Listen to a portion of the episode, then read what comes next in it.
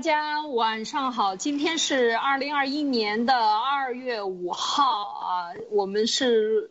呃这个在晚上的七点钟呢和大家准时见面啊，周一到周五，今天是星期五，那么星期五呢，呃这个这一周的最后一天，我们想和大家讲一讲。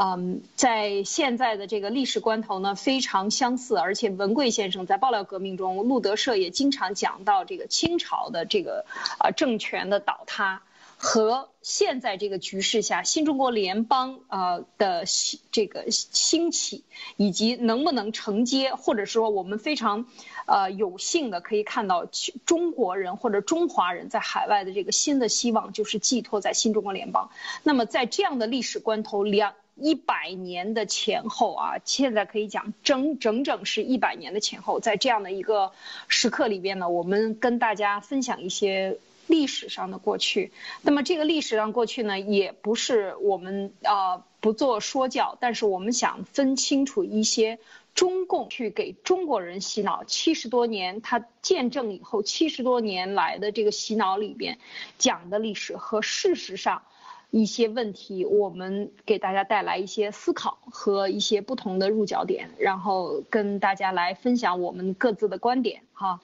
那么先说到这个标题，就是孙中山是怎么推翻清朝的？大家要知道，这个清朝呢，也是历史上整个中国历史上啊有呃年代史记录以来呢三百八十年啊三百多年，呃是最长的一个朝代，经历了。呃，像呃康雍乾这样的盛世啊，就是上百年的盛世，那么到最后呢，走入末代，以及到最后了迎呃发生的这个世界型的革革命，应该讲呃在这个工业革命，西方的工业革命发生的时候，在英国。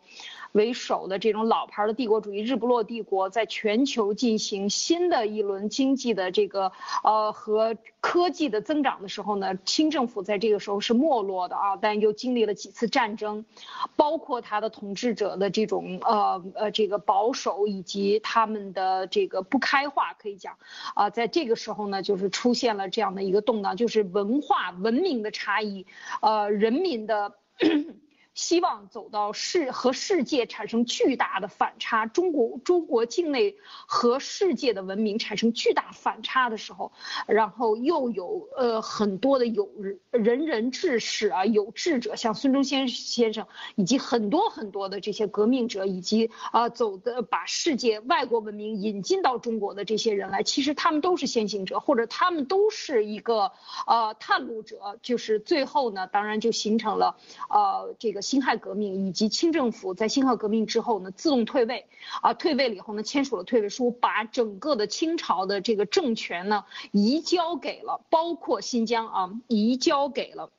那孙中山先生代表的这个中华民国啊，那等于就是一个和平的演变，真正的就走入了一个中华民国的时代，一直到后来啊，发生了一些呃，我们讲在这个呃中共也呃，因为有一次世界大战一千呃一一九一九年啊一九一几年的这个世界第一次世界大战以及第二次世界大战当中发生了一些动乱以及外强入侵像日本啊等，然后在世界上发生的这些事情以后呢，导致他的这个动乱。他最后没有能够守得住中国大陆，然后在和中共的这个对抗中呢，最后就退到了台湾，就形成了后来现在我们看到的台湾和大陆两个地方。那么讲这后边这一段呢，我们今天就不谈，我们只谈这个孙中山在这个历史关头里他做了哪些事情，然后为什么。呃，包括我们中共一直在谈，他也是继承了孙中山，他也继承了孙中山的三民主义，或者是他也继承了孙中山继承下来的合法性。到底谁是合法的？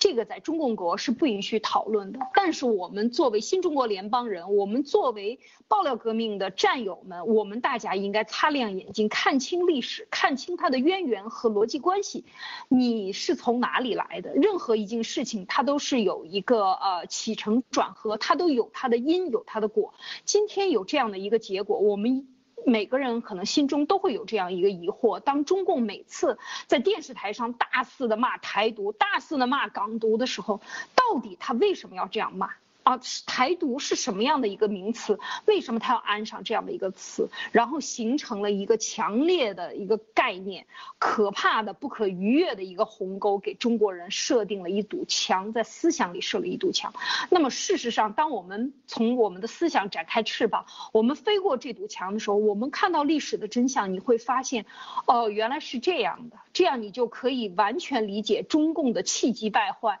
不可一世、为虎作伥这种倒行逆施的行为的来源在哪里？为什么他这么短短视？为什么他这么着急？是因为他不具有合法性，就是这么简单。那么我们今天就从这儿开始说起呢，就说一说啊，这个孙中山先生啊，孙中山先生大家都知道，这个他是。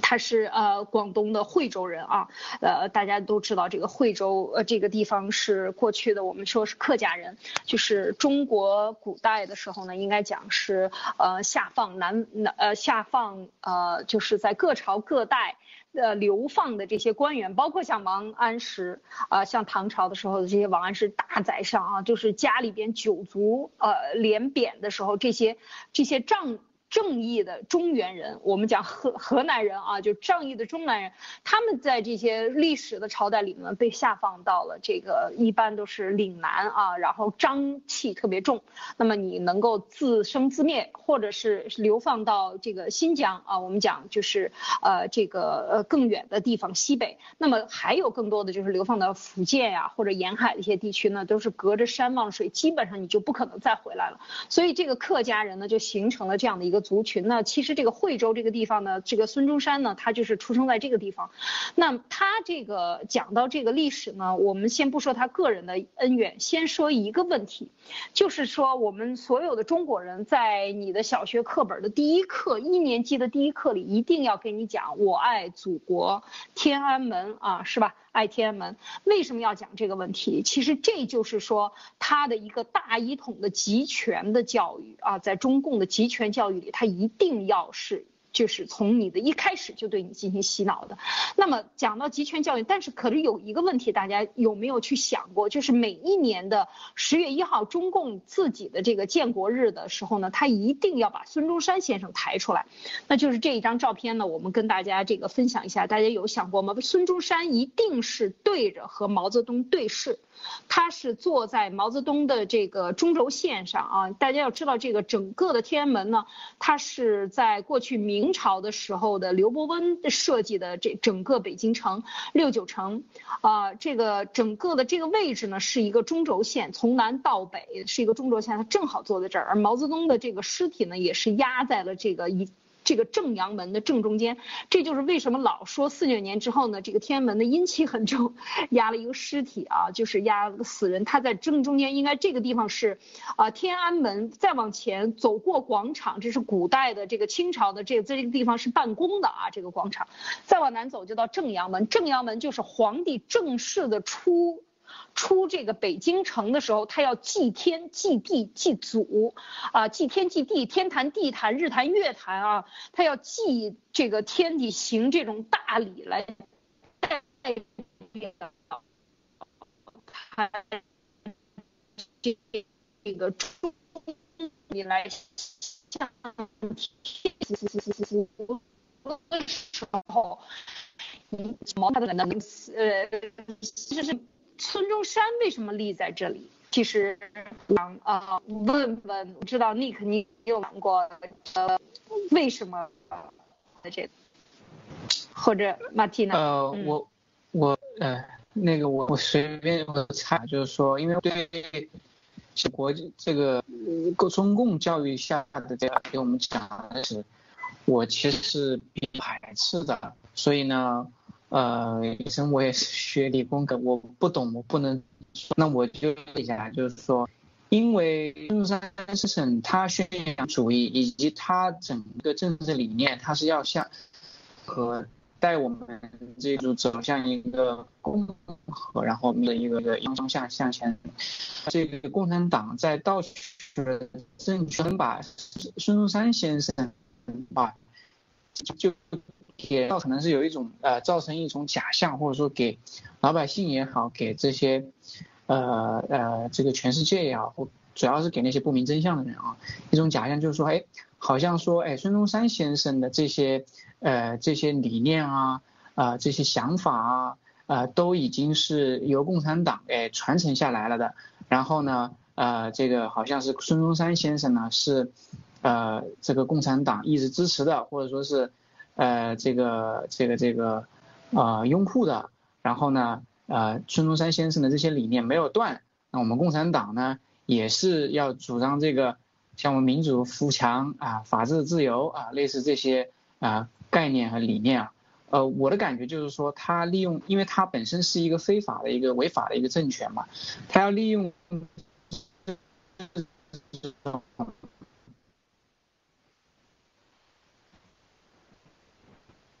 历史上一个呃一呃。我是一个一个嗯，啊，这个一定的道理啊。其他，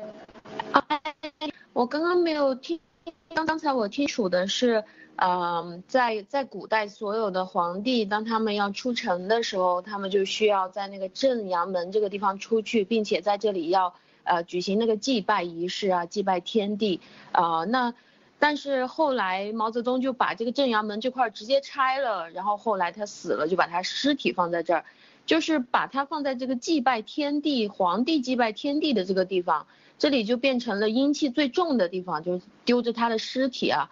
那这个孙中山的 孙中山的这个照片儿，呃，他是正对着这个天安门的这个毛泽东的照片吗？他他他。他和这个正阳门是是在哪个位置呢？这个孙中山的都是在南北的中正中呃中轴线上。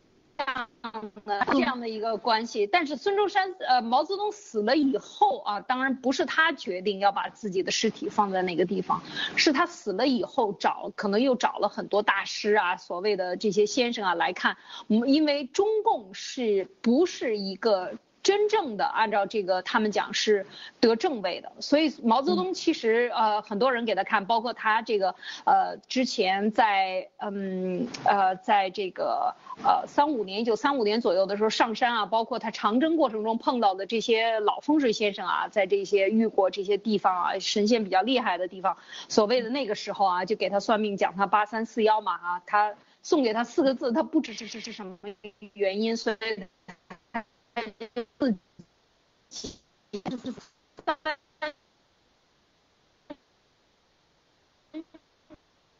岁啊，给中国人，你们不能讲迷信是吧？所有的一套，他用的都是这些，嗯，就像他看这个《资治通鉴》一样，用的都是这些全全王之术，因为他不是真正的这个，可以讲是正。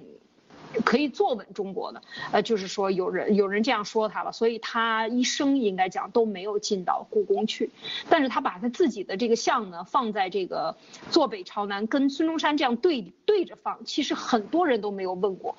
我我问过很多人，很多人都没有想起来过为什么他要把这个抬出来。刚才我觉得 Nick 讲到了一点三民主义，那另外呢，我觉得最重要的就是孙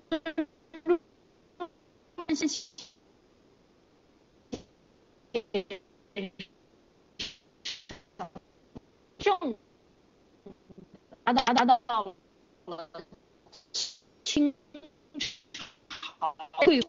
大家一起去看啊！现在这个是在台，呃，大清国的整个的疆土领域全面的管理权。全部和这个国际交接的这些，就是权力的交接，等于就是交给了孙中山所代表的这个嗯中华民国。中毛泽东把中华民国他他在一九四九年夺取了这个政权以后，他是没有合法性的。所以当他站在天安门城楼上去喊这个要。站起来的时候，其实他首先疆土很多地方还没有，呃，还没有他没有打下来，还有很多国民党的地方呃在占据着。另外呢，还有就是说他这个。世界很多人不承认他，所以在这个时候，谁才代表了真正的中国人？因为他占据了，因为大家要知道，他绑架了大部分的人民，以及占据了最大多数的土地，所以他就用这个。当然，这就是后来讲了，就是美国的几次的调停。嗯，我觉得你的这个声音有一点噪音，啊，马蒂娜。嗯，个个个个个的的的调。其实和和这个呃可以讲国，庆为什么孙中山先生的这个像呢？这是我的理解，就是说他认为他才是继承了孙中山的所谓的衣钵，否则的话，但在当时。其实，在他真正的加入联合国或者美国正式承认他之前，他是做了很多很多的工作的。为什么要去非洲去说所谓的非洲兄弟？他要去参加万隆的会议，来和共来来台中共，就是因为当时他是非法。大家一定要知道这一点啊，就是经历了很多年的非法的政权。那么这是一个简单的过呃这个历史的介绍。那么我们就回到说这个，呃讲一讲大概的孙中山先生啊。其实我们现在处在的历史关头，我认为比孙中山当时的清朝还要的恶劣，还要的恶劣。中共中国人和中国人的这个是国际地位和环境，其实。啊，我们看到是繁荣了，事实上可能更糟糕啊。但是我们先回过头来看看孙中山当时是是怎么样的。我们讲他当时做了孙学啊，就三边的这个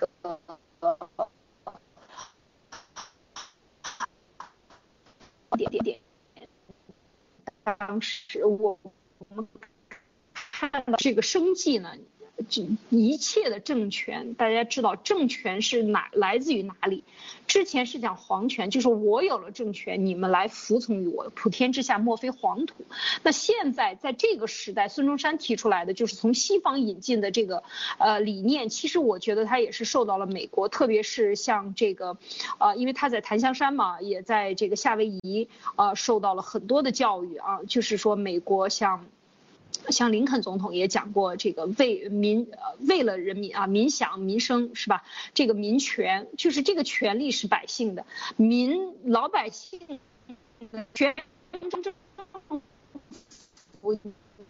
你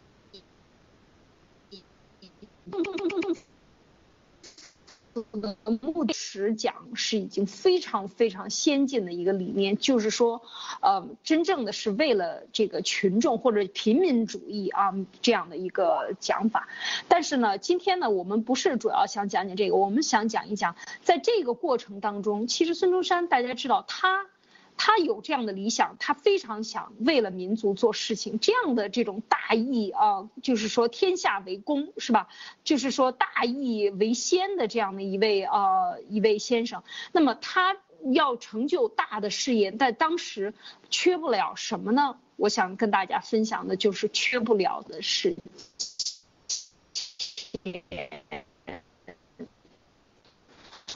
啊，就就就就是谁革命？支持者来革命组织过，当然洪门，还有哥老会，但当时都是在香港。这就是说到了我们现在最关注的被中共迫害的，以及中共不愿意在国内宣扬的所有的海外华人对当年推翻清政府给孙中山的支持，他从来没有讲过，因为共产党在这一点上他是零。以及宋振三先生后来发展的真正的是觉醒民众的民国觉醒民众的这些这个开智的这个运动以以及内大军阀仔细去看历史，他们都怀根本和中宣传的可能是两回事。包括他说的汪精卫是。这个怎么样怎么样爱国日本。汪精卫说过非常典型的、非常著名的一句话：中国人民给了红俄啊，就是中共的共匪和这个俄匪啊，就是讲给了他。还不如给了日本人，日本人也许还能保中国人一条命，但是给了红俄，中国人的命就没有了。现在过去七十年了，你想一想他说的话是不是看到了有一定的远见？所以所有中共都不会把这些真正的历史讲给你听。那么在海外的香港人，在海外的华人，在美国的华人，在日本的华人。包括在马来西亚当时的这个，呃，槟城的华人做了多少的捐资的这个动作，以及我们海外的华侨，像陈嘉庚是一个其中一个代表，这个向往啊，陈嘉庚，他们真的真的中山，像孙中山搞这些革命运动及资助。学习全部都是捐给了中国当时的这些运动者。那么就这一点里边呢，我就是想为这些真正的海外的华人正义证明，这些人其实中共讲了一部分，但是有大部分他是没有讲的。在这里边，香港人就做出了巨大的贡献。啊，就是对孙中山的这个里边，当然还有就是说，我们再往下看这个成成立组织啊，成立组织最开始是有这个兴中会，兴中会后来他这个搞革命，广州革命他有也遇到了一些挫败失败，那这些钱都来自于哪里？大家一定要知道，搞革命、干革命、买枪、搞运动是要钱的，这些钱来自哪里？都是这些商人们。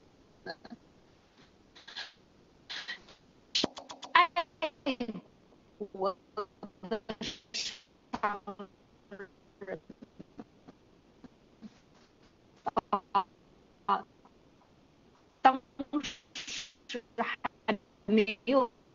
体现东南亚的这槟城人，也就是现在说是马来西亚人。当时孙中山做了多少的演讲在东南亚，在。槟城这个地方有槟城有多少这些大家？后来都是。这个清满清的或者是民国时期的大家，都是来自于海外的这些华人，他们并不是呃，就是说出生在中国境内啊，大陆境内。但那个时候因为是大中华地区，所以大家呢都是认为自己是中国人，而且中华民族为了振兴中华民族，每个人在身在海外，不论你走到多远，他都是有这样一份责任。像章太炎啊，像黄兴都是马来西亚人。那么这个其实就说到了一点点历史，这也就是说，为什么我在观察，当北京政府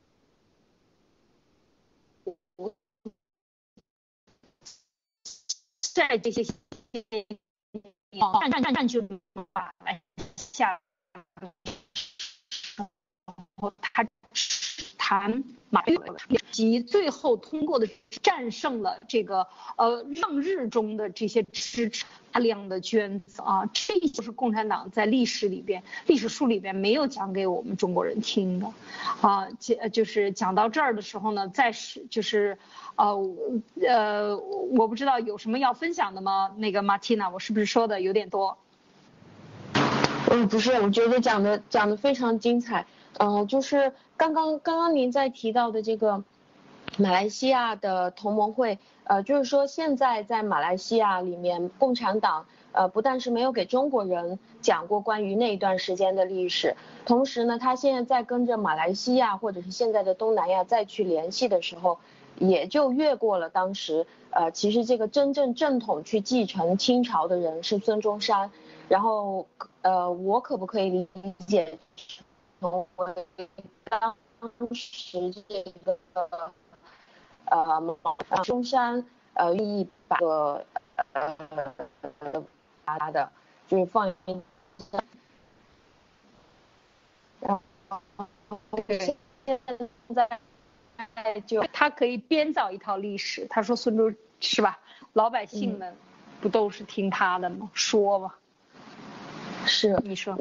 我接触了一些，我接触了一些在东南亚的华人，我有一些这样的朋友，就是当时还跟着他们回去过，呃，也是也是在潮汕那边的一些华人，呃，我当时也过去啊拜了什么，就是李嘉诚家的那个寺庙啊，观音庙啊，然后也去看了一些当时的华人建的，呃，就是这些华人他们在一九四三年到四五年的时候，就是一床被子，当时很多人是死在海上的，就是从潮汕那个地区要坐一个船过来到东南亚这些地方。简直就是什么都不要了，很多人死掉，然后能过来的就只有一床被子，完全就靠着勤奋，还有心里面想念着家乡。很多人就是家里面留着女人，还有最小的孩子，然后家里面大一点的孩，特别是就 是年轻力壮的这些做做打工，然后其他人都觉得中国人的非常非常有礼貌，特别是逢年过节的时候。都是要就就是很多家里面去送给邻居，这个当地的就会觉得华人实在是太好了，就华人家的地是一件好的事，就是你经常逢年过节祭拜过的东西都是拿来给你吃，就说你吃了会运气很好。然后他们也喜欢把他们的孩子嫁给华人，因为华人真的是。不计时间的在那里工作，拼了命了，然后这些钱就拿来打回大陆去，打回大陆去了以后就在那边哇，把那个家，我就我跟着他们回去看的时候就觉得，一排都是非常贫穷的那个小房子，突然有一家是建的像一个那种大祠堂一样的，特别有有我不知道的情况，我还以为是个寺庙，就是特别富丽堂皇，然后他说这个就是我的爸爸在东南亚这边打工，然后到最后。把这个家就寄回来的钱就打给妈妈，然后就把这个家弄成这样了。到最后妈妈死在家里，被人家说成是地主，然后整个全家留在家里的家，南阳市就是发生的。乱都是在军阀混战时期发混战，就是在四几年，其实，在还有就是。共产党见证就是国共内战的时候跑了很多人，太惨了，太悲惨了。要知道，就是说兄弟之间的战争啊，这个真的是对人类是一种很大的伤害。很多人就像你刚才讲的，最后跑到东南亚，他们真的是就是把裤腰带把脑袋拴在裤腰带上下南洋，去什么都没有，能活下来就是凭着东南亚多少华人的巨商富商。都是这样活下来，然后凭着自己勤劳的双手挣出来的产业，然后再过在四九年以后，大家要知道到七八年之间，中共是没有打开国门的，大家都是往回寄钱的，往回寄钱，然后写信往回寄钱，然后用这些钱，中国人不论到了哪里，想寄钱都是去求。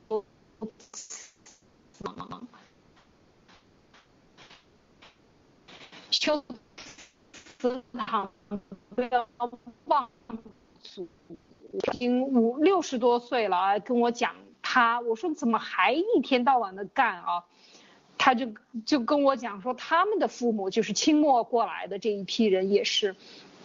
都是一年到头只休息一天，就是正月初一关一天班。如果早上晚了一点开这些店铺啊，就是开杂货铺的，心里都会觉得内疚。他们就说说勤奋是打在我们的骨髓里的，就是说这个华人走到全世界各地都是要勤奋的，都是要吃苦要耐劳的，都是要这样来去这个，然后节俭，然后然后持家，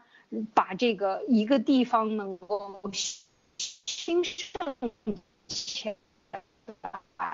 啊，这当然是我们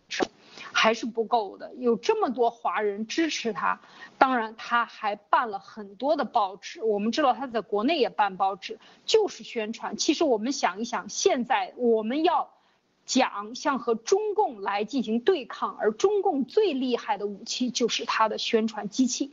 那和他对讲的时候，当他编造了大量的谎言，谎言说一千遍已经成为真理。然后那些说谎言的人，那些坐在电视台里的人，他们也不知道自己说的是真的是假的。当然，领导说是真的就是真的，是吧？但是事实上，我们看到这个对民众的启蒙，这个办报纸和杂志，现在在马来西亚，这就为什么这一最早的孙中山办是叫《中华日报》啊，是光复中华的意思啊，一九一年办的。所以这个报纸到现在还还在呃还在这个发行啊，电子版的也有，但就是很传统，这个地保留了很传统，包括也有孙中山当时的一些纪念堂，他在里边搞会演讲的一些纪念堂，还有留在这地方，人宣扬中共的旅行团到马来西亚旅旅行也从来不去这些地方，因为他怕。别人知真正的历史，所以我们看到，就是在这些关键的节点上，为什么你总是不知道？哪怕是你去天天在有了很多钱，天天出去旅行，你也看不到真实的历史，因为国内的宣传和风向已经被封死了。你看到的永远是只允许你看到的东西，啊，哪怕你走到了这个海外，你看到的也是。宣扬给你的东西，所以这一点呢，其实这是很可悲的啊。所以我们说，我们的这个宣讲要跟大家讲这个历史，澄清这一段事情，让更多的人去探究、去思索或者去寻找，这个是呃非常重要的。我们就是一个铺路石、抛砖引玉，希望更多的人来。呃，发现或来的历史，那这个讲到这里边呢，我讲到了这个媒体的作用，就是说我们现在其实广大的我的战友啊，一在说话，这就是过去就是办报一直报要的启蒙的一点，就是没当你讲你的思想的时候，人变，如果思想都洗脑了，共产党。洗脑了，我们不屑不屑于去反洗脑，不屑于跟共产党去抢夺这个战场的话，那我们永远也不可能让中国人启蒙，或者中国人永远也不可能就是说开智啊，就是。底层的百姓，所以我看到这一点的时候，就看到你看孙中山先生他是非常勤奋的啊，或者说在那个时代的华人真的是看到了中国的危机，看到了世界的发展，然后在这个时候真的不能够落下这个历史的脚步，落在后边，因为中国中华的文明自古以来都是走在世界的前列的啊，只有在那个时候是发生了这些战争啊，发生一次一次的失败，是吧？所以讲到这一点呢，就是说，另外呢，就是当然，嗯，还有一个就是要肯定有有有一些运动发生一些事件，它就是通过广州起义啊，当然最后我们说还是武昌起义是。打响了这个武昌就退位了啊，就是啊武昌起义以及辛亥革命之后呢，很快就是呃这个清政府呢最后就投降了，签订了协议，就正式位。所以我们说这是一个就是相对于比较平和的一个退位，没有更大的这种这种民间动荡以及人民更多的罪，和平的过渡了以后呢。但是和平过渡的前后人拍制，想说就是特别特别重要。人们如果意识不到你是需要改动的，这个是这个中共是需要被推翻的。假设如果真的是中共有一天习习和中南坑的人或者这些。这些盗国贼们被处罚了，还有一堆的小粉红说我们要维护中共的政权，而这正是中共最需要的。这个时候才是中国人灾难的开始。我想说的就是这些，想跟大家分享。啊，说到这儿，我不知道 Nick 你有什么想有什么啊要分享的？嗯嗯，我就觉得。听艾丽姐讲这个历史怎么那么那么好听，那么吸引人呢？为什么我原来在上学的时候听老师讲历史总是总是听不进去呢？我想可能也就是因为呃我们讲的都是真的东西，然后呃国内的那些历史也好，包括那些电视剧里面讲的全都是假的。因为我我有一个我给分分享一个故事，就是说我的我的父亲，因为我。也缅甸远征军嘛，打过仗，然后呢，呃，我那个时候我记得很很清楚，电视里面放的就是，呃，共产党国八路军，红军怎么怎么怎么打仗，共产党怎么去打这个日本的，什么各种各样的什么地道战、地雷战呢，然后各种各样的电视剧，那在电视里面，国民党永远都是坏蛋，对吧？永 远永远都是反面角色。所以我后来就问了我父亲，我父亲跟我讲说，那个都是扯淡的，什么小米加步枪就想打打打退日本人，那怎么可能？然后我爷爷本身是国民党，然后是是军官，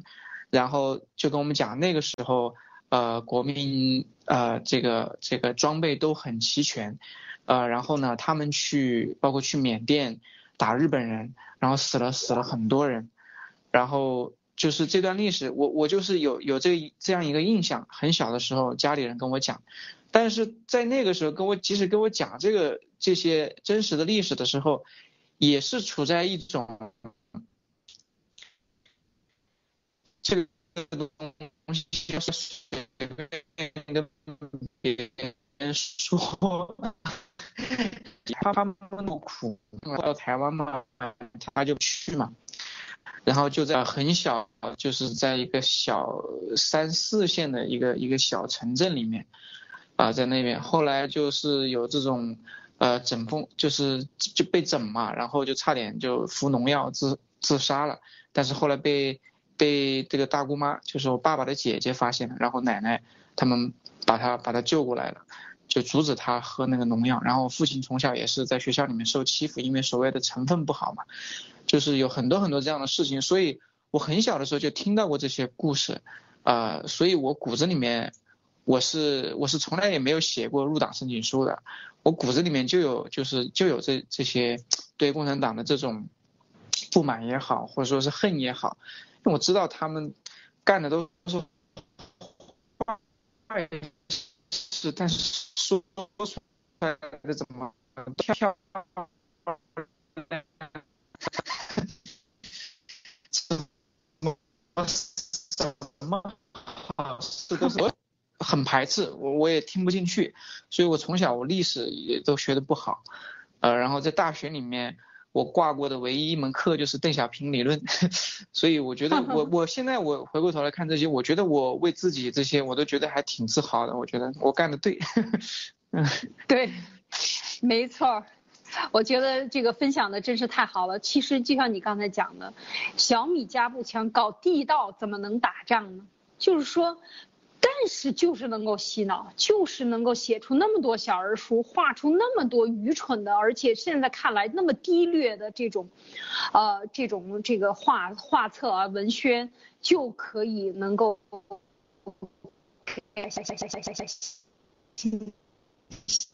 脑再看一看，就是说，他没有对称，他无法验，所以你只能相信他，因为这是什么就是什么，书就是要这样写的，历史就要写的。任何看过历史书的人，真正有思辨能力的人，是毛泽东当政以后第一批先搞死的，就是知识分子，先要把这些有思辨能力、能够质疑他的人，先把你们搞死、搞残、搞伤。然后搞到不能说话，因为知识分子是手无缚鸡之力的，只有动脑子，用嘴巴说话，用文字来当武器的，那么他就很清楚。所以为什么四九年一上台，五零年年一开春就开始要整人，就是这样的。所以这个邪恶的政权，它永远它是注定就是这样的邪恶。所以中共呢？说到这里呢，呃，就是关于啊，最开始这个孙中山和这个项的，我们今天只是蜻蜓的点点水讲一点点，跟大家以后可能有机会呢，我们还可以深入的讲。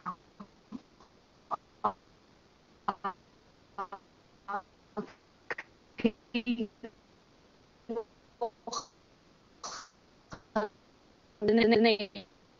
种都瘦瘦瘦瘦瘦瘦的。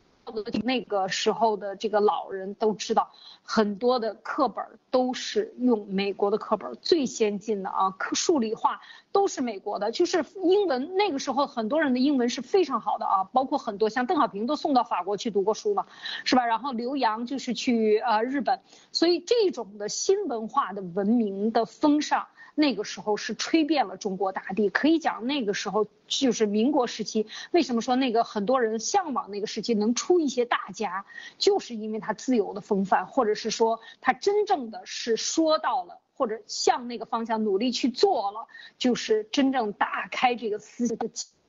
禁锢啊繁荣，繁荣有有一切的繁荣，没有思想的繁荣都是空谈。就像现在的中国，你你没有思想，你现在的企业家，你觉得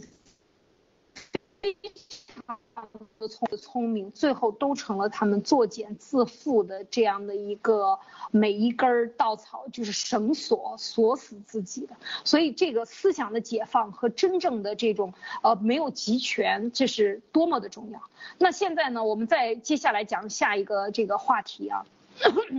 就是，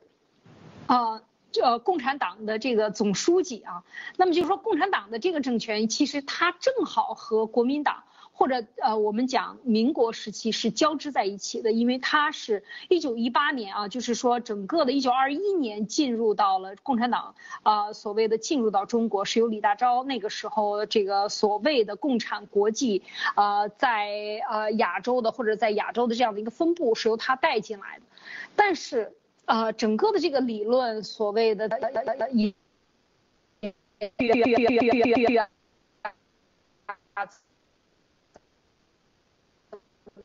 是是，但但是我们再想一想，共产党是由马克思创造的，是苏俄传过来的啊，是苏联的俄国传过来的，那么它是在。列宁是干什么出身的？就是搞恐怖和打砸抢的这样出身的。我们也知道，后来的斯大林是真正的大特务头子和大的这个杀人犯啊，就是他真正的来源就是来自于撒旦教，就是我们讲的这个马克思的撒旦教，他是从呃这个那因为共产党就已经讲过啊，这个乌林欧洲是从飘荡的这个。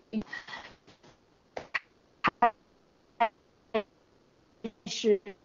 是有一个奇怪的现象，就是当所有的人都宣扬共产党的时候，我们为什么说共产党它是邪恶的？大家通过一个点去看，就是当你去看一看共产党的总书记都是怎么死的，从李大钊开始，他是怎么死的？我们看一看共产党的书记，接下来是陈独秀。怎么死的？然后瞿秋什么瞿秋白，然后还有这个博古、王明、向忠发，啊，还有这个张闻天，以及到后来的毛泽东，啊，这个共产党的书记里边还有谁呢？还有这个啊，我们讲刘少奇、华国锋、胡耀邦、赵子阳，就讲到赵子阳。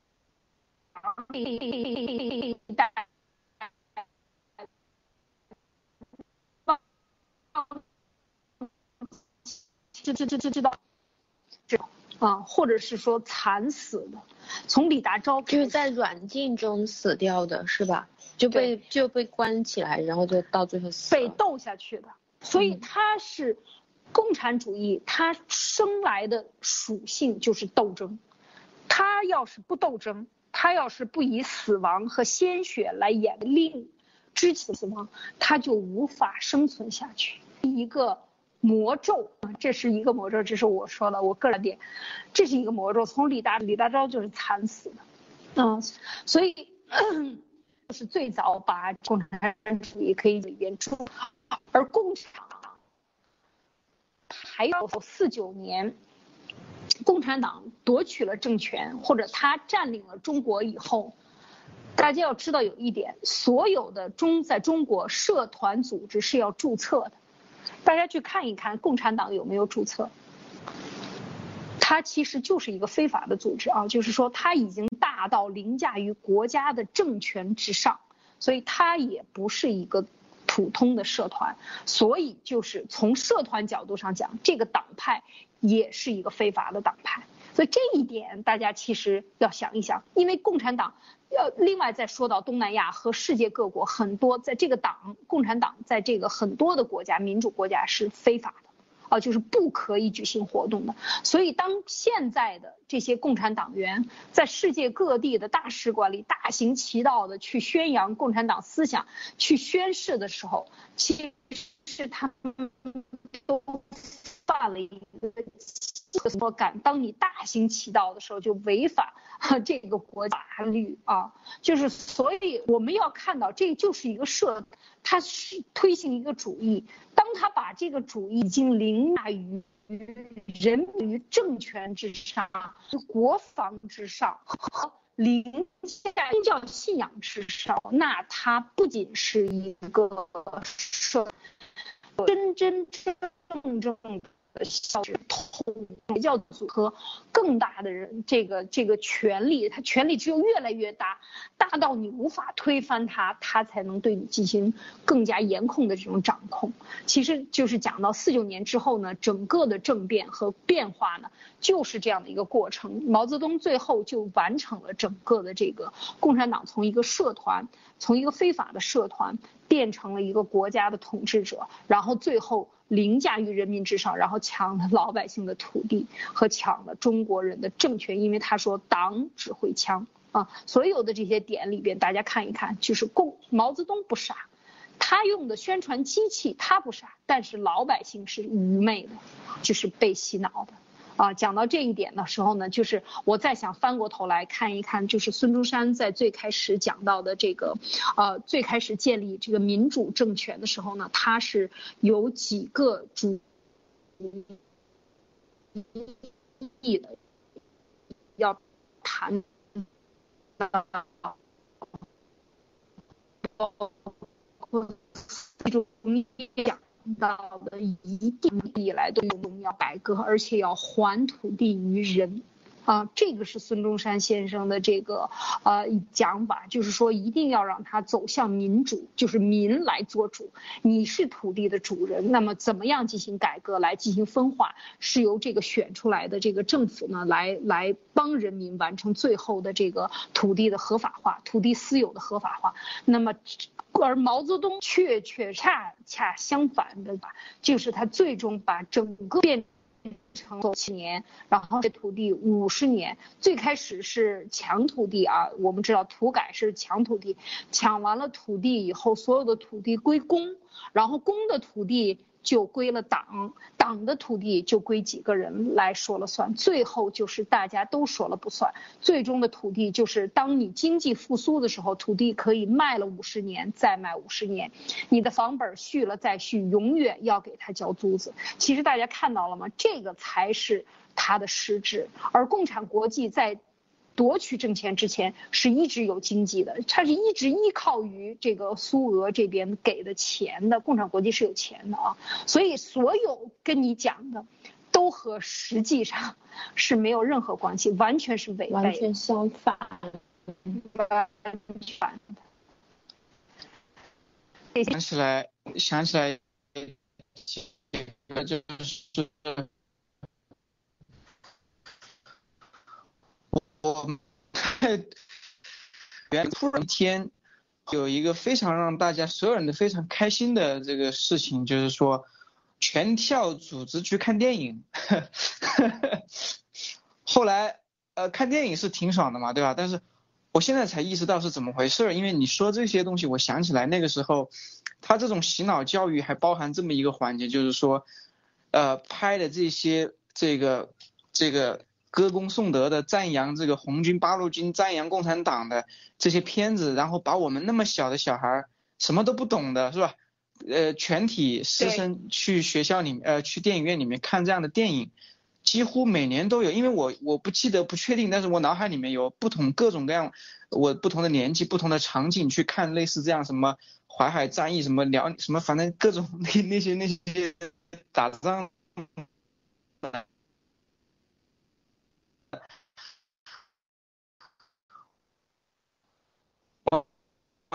不管你是对象是什么，就是说只要逮到机会了，从学校从小开始，从娃娃抓起，就把你就往你脑子里面不断的塞这种垃圾，塞这种他们这个要放的毒，呃，讲了很多很多。你可以想，我们从小就泡在这个毒汤里面，那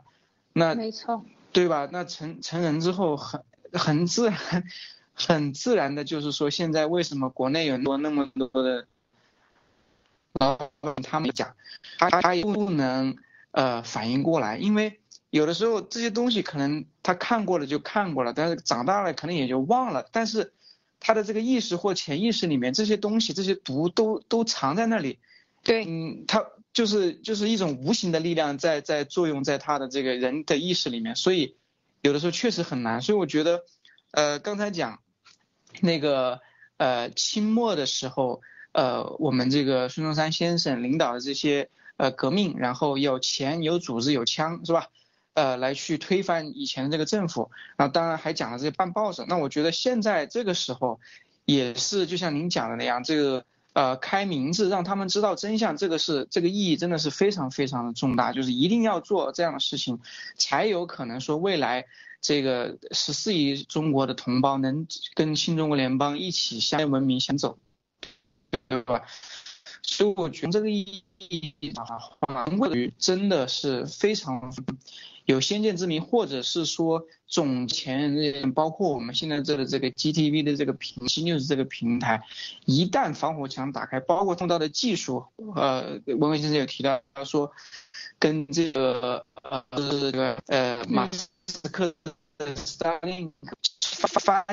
越这个防火墙的话，都不需物理上不需要通过防火墙，那个时候的话，老百姓人人都可以接触到海外的这些真实信息。如果像我这样早早几年接触到这些信息的话，那可能是吧？那那又不一样。对，我觉得这个意义很重大。我觉得每一步都走得很，都是经过深思熟虑的，呃，一步一步的长远的布局，然后呃，在我们再往前推进。所以我觉得这个事情是一个，呃呃，靠智慧、靠战略、靠信仰、靠意志，呃，一步一步脚踏实地的往前推进的。而不是说，呃，呃，这个什么像之前那个什么大选啊，如果说啊，川普后来又又没又没当总统，那很多人就泄气了。我觉得这样的话，你是不可能最终能能能胜利的去完成这场革命的，对吧？对，我觉得就是说，我们讲到呃呃文贵先生，呃，这个我们讲新中国联邦。和清入历史关头，你看到了这些。当我们呃越来越多的讲清楚这事情，我们更多的在海外华人看到历史头的这些问时候，其实你就想一想，魏先生他其实早早的就看，但是你看像他，我觉得最了的，他其实一直在讲中山失败处就是以前。更多的，因为他需要靠大家的钱来支持，而这个钱就可以决定了你最终能不能把你的骨气支撑下去。这就是文贵先生他搞的 G 系列，以及他搞的 G Coin G 刀了，其实就是银行了，可或者是说我们说是这个央行，中央银行，就是美联呃美呃中国的新中国联邦的央行。嗯，洗联储啊，对，就是。他他他通过这个以后，当然还有更多的，就是你形成一个只有灭共才能够挣钱的生态圈，这个太难了，真的太难了。但是现在这个世世界正在形成，所以你又要相信这是有真的是有神佛在护佑的，或者说这才是正义的需求，真的是。不是说着玩的，这是发自内心的，或者说这是是有历史的声音，有神的这个旨意在里边。他他他他他他他他他他他他能看到这个问题，就是呃一个应该每个人都有这样的历史责任。只要你能看到这个，能听到这个，你就有责任，你就自在其中，你就不在其外。也不是吃瓜群众，不是看热闹的，因为你任何有想看热闹的心，都会让自己死无葬身之地。每个人都去看热闹，那就过去七十年呗，继续看热闹吧，弄死新疆人，弄死西藏人，弄死所有的信仰群体，弄死香港人、台湾人。现在他已经不满足于弄死中国人，中国人已经炸干了，香港。香港人也不过了，要是吧？他必须要喝血做扩张，因为他们没任何执政能力，就是这个属性，他不可能改变自己，他只有消亡，用另外生命来代替他，才能停止这种这种事情，所以我们就说，为什么文贵先生他讲到了这个钱的重要性，讲到觉醒的重要性，讲到组织的重要性，为什么他愿意引敌深入，就是让你这些人来作恶，让大家看到中国人是怎么样被中共的病毒所侵害的。在这个过程中，我们不断的清洗自己，不断的看到问题，不断的改正，不断的修正自己，使这个这些义工组织也好，各种这。样的组织也好，越来的越有使命感，或者或者说越来越纯洁一些，它更加的有力量，真正的是来推动中国的这样的一个现状的改变。啊，说到这点，我不知道啊，马蒂娜，你有什么要补充的吗？快到一个小时了。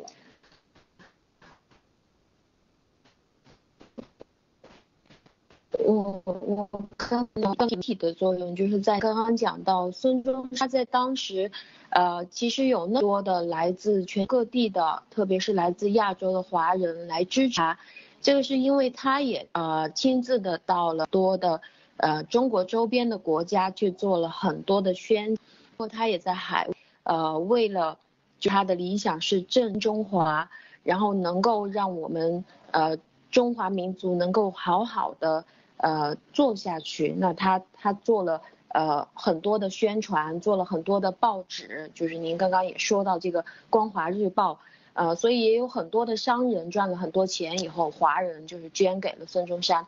嗯，我们现在在做的这个呃爆料革命，其实每一个人我们在发推特，或者是我们在呃做一些 G News、GTV 上面的这些。呃，盖特的时候，我们也就相当于我们就是在做一些报纸，呃，我也能够非常有呃非非常清晰的有这个感觉，就是在我们爆料革命前面一年两年的时候，其实我们的那些大料，就是一个星期左右能够有一个让人振奋人心的所谓重磅的料出来，那我们在这个过程当中，我们就可以慢慢的去挖掘，比如说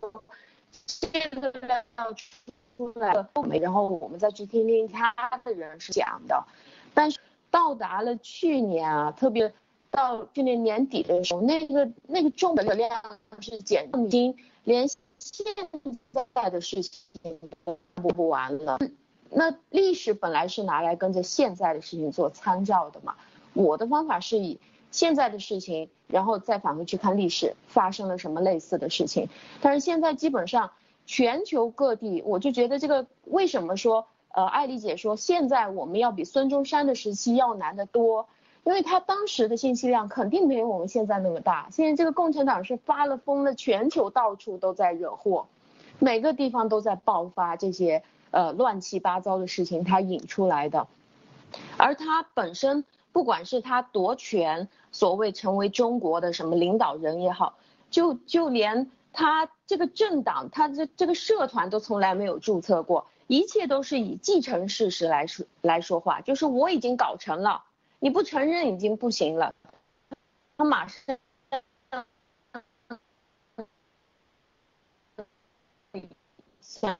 那我们现在，呃，唯一能做的就是能把我们爆料革命最核心的一些信息转发出来，把它做成一版一版的，类似于报纸或者是小条小条的这个核心的新闻。散发出去让大家来看，因为现在的新闻量太大了。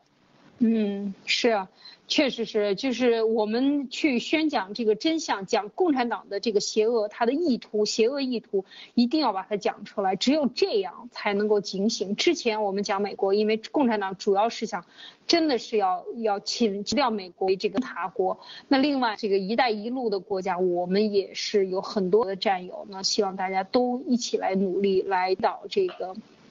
中国，把信息做成各。信息发到丢进去，丢到墙内，丢到各物你能够占领里边，然后我们就去跟